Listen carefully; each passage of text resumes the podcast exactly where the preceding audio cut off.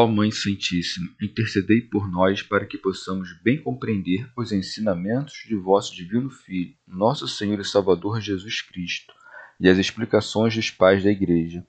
Ó Virgem Imaculada, ofereço-vos este trabalho e peço que abençoais aqueles que o ouvirem, e que seja para a maior honra e glória de Deus. Amém.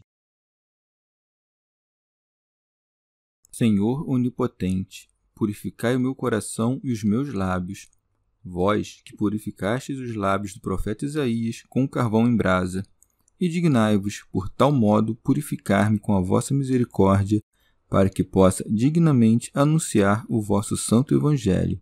Por Jesus Cristo, nosso Senhor. Amém. Senhor, abençoai-me. Que o Senhor resida no meu coração e nos meus lábios, para que anuncie digna e convenientemente o seu Evangelho. Amém. Evangelho de Nosso Senhor Jesus Cristo, segundo São Marcos. Profissão de fé de Pedro.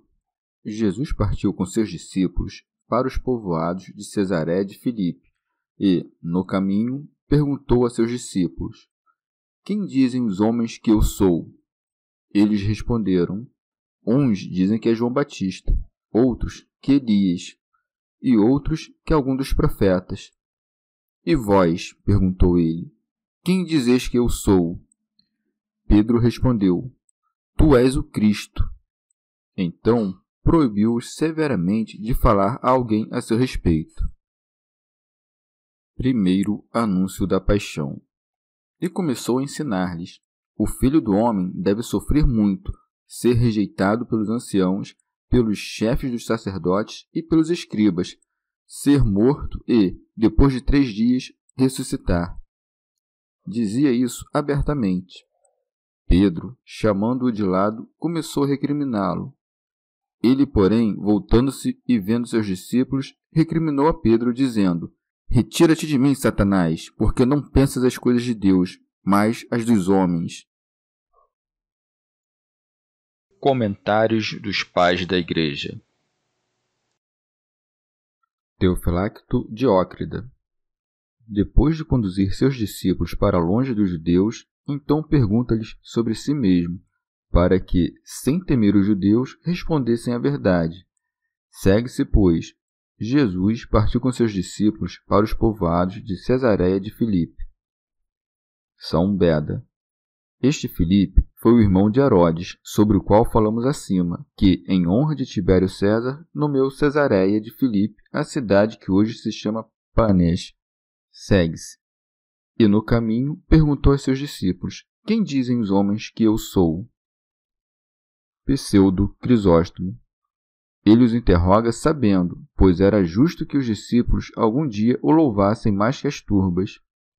São Beda razão pela qual pergunta primeiro sobre a opinião dos homens, antes de experimentar a fé dos discípulos, para que sua confissão não parecesse firmada sobre a opinião do povo. Segue-se. Eles responderam: Uns dizem que João Batista, outros que Elias, e outros que algum dos profetas. Teofilacto Diócrida. Pois muitos julgavam que João havia ressuscitado dos mortos, a coisa em que também acreditava Herodes e que depois de sua ressurreição havia operado milagres. Mas, depois de procurar saber a opinião dos outros, interroga-os sobre o que eles mesmos pensavam. Por isso se segue.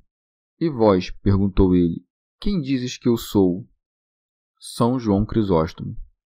Pelo próprio modo de interrogar, conduziu-os a um modo de ver mais elevado, para que pensassem dele algo maior e não se acomodassem ao modo de pensar das turbas, o que a cabeça dos discípulos, a boca dos apóstolos respondeu depois que todos foram interrogados é o que se revela em seguida. Pedro respondeu: Tu és o Cristo. Teofilacto Diócrida.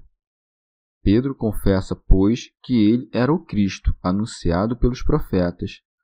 Mas o evangelista Marcos omitiu o que o Senhor respondeu à confissão de Pedro, e o modo pelo qual o beatificou para não parecer que, narrando tudo isso, favorecia seu mestre Pedro. Já Mateus narra este evento claramente.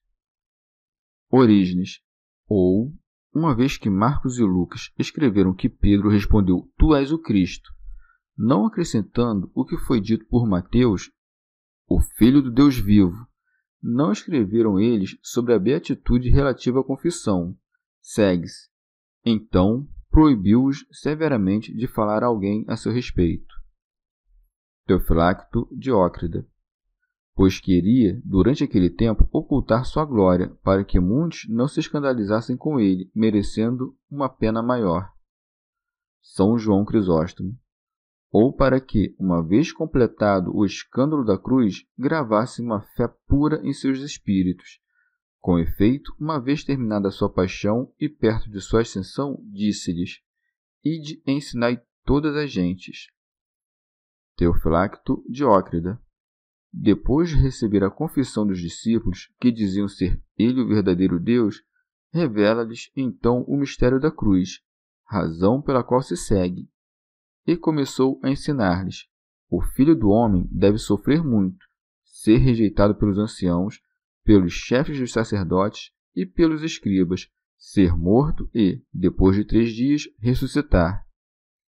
Dizia isso abertamente, isto é, de sua futura paixão, os discípulos não compreendiam, no entanto, a ordem da verdade, nem podiam compreender a ressurreição, mas julgavam melhor que ele não sofresse.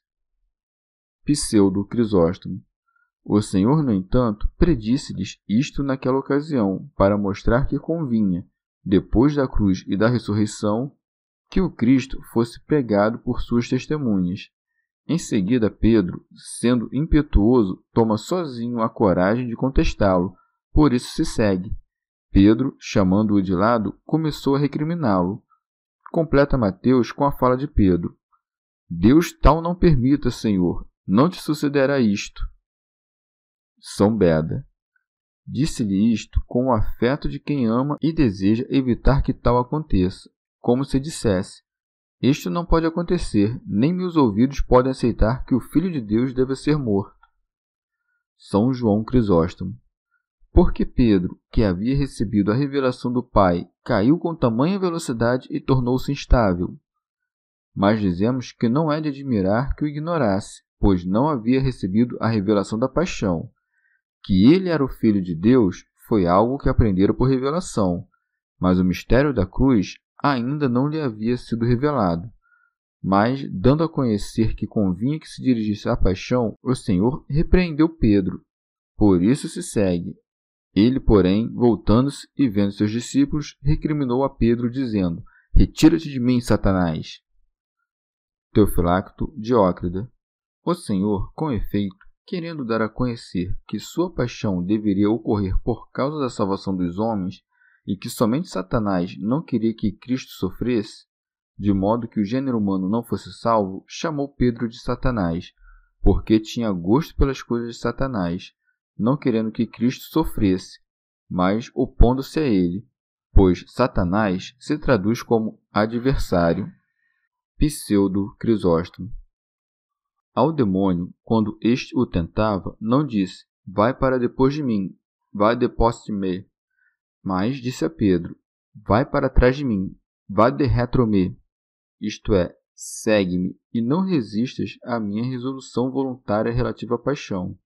Segue-se, porque não pensas as coisas de Deus, mas as dos homens. Teofilacto Diócrida.